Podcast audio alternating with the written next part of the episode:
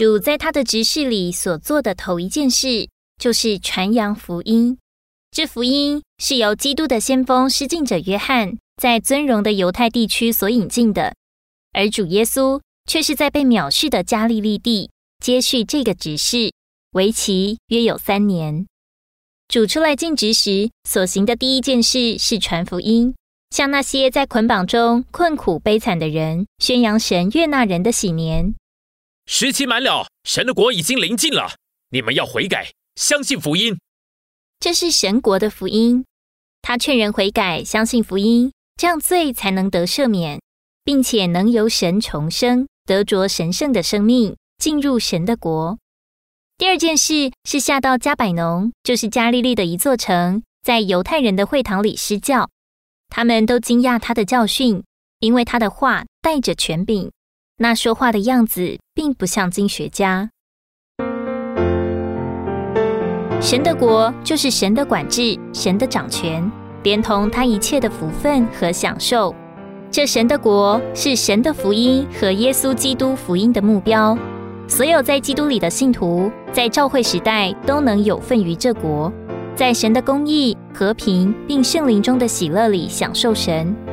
悔改就是心思改变，懊悔以往，为着将来而改变。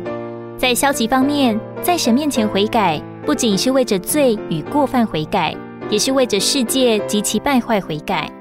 因为这世界及其败坏，霸占并败坏神为他自己所造的人，并且是为着我们以往弃绝神的生活悔改。在积极方面，悔改乃是在每一面、每一件事上转向神，为着要完成神造人的目的。堕落到最终的人，中断了与神的交通，蒙昧无知，不认识神，而带来黑暗与死亡。但主耶稣来了，他是世界的光，他的教训释放出亮光的话，光照那些坐在死亡黑暗里的人，使他们得着生命的光。主的教训就是大光的照耀，从他口里出来的每一句话都是照耀的话语。因此，他教训人的时候，光就照在他们身上。这样，主的教训光照了黑暗里的人。当时有很多自命为经学家的人，凭自己虚空的知识教训人，没有权柄，也没有能力。但主耶稣为神所授权，凭神将实际教训人。他不仅有圣灵的能力征服人，也有神圣的权柄，使人服从神的管制。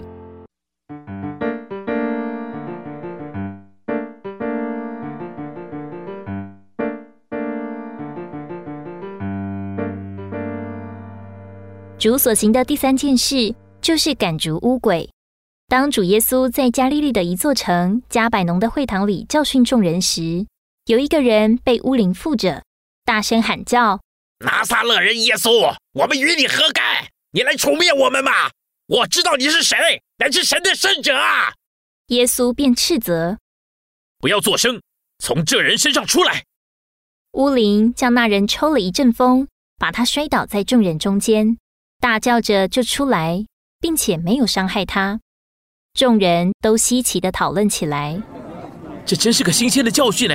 他用权柄命令无灵，无灵竟然就听从了他。那天起，耶稣的名声传遍了加利利四周全境。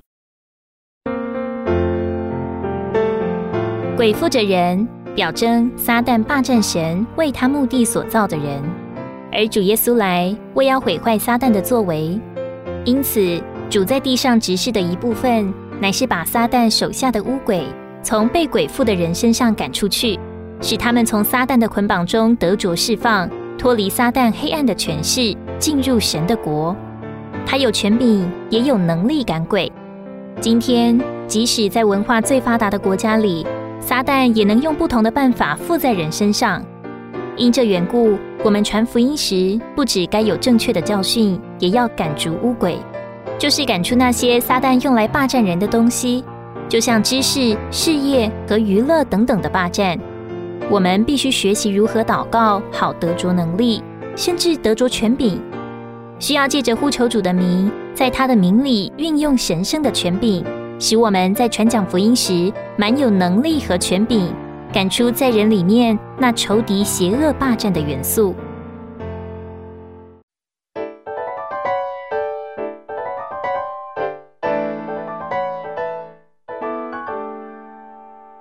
主耶稣做的第四件事是医治百姓各样的病症。有一天主耶稣在西门家里西门的岳母正患着严重的热病有人求耶稣医治他耶稣走到他的旁边斥责那热病。并扶他起来，那烧竟然就退了。岳母立刻就能起来，还服侍他们。到了黄昏，陆续有人带着一切患病和被鬼附的到耶稣跟前，全城的人都聚集在西门家门前。耶稣只是将手按在个人身上，就治好了他们。于是他的名声就传遍了叙利亚。那里的人将被各样疾病和疼痛所困迫的，以及鬼附的、癫痫的和瘫痪的。都带到他那里，他也一一治好了。那些日子，有好多群众从加利利、低加波利、耶路撒冷、犹太和约旦河外来跟着他。疾病是罪的结果，也是人因着罪在神面前不正常光景的记号。因此，主耶稣尽职时所行的第四件事，就是医治人身体和属灵的疾病。使他们恢复正常，能服侍他，如同他在西门的岳母身上所行的。西门岳母所患的热病，象征人不正常而无节制的脾气，这需要主的医治。今天每一个堕落的人都是有病的人，许多人身体有疾病，而所有的人都有属灵的疾病。因此，我们这般得救的人，乃是借着接受福音，得着了主耶稣属灵的医治。今天我们也必须学习，记着传扬福音、教导真理，给人属天的药方、神圣的药物，好叫人得着属灵的医治。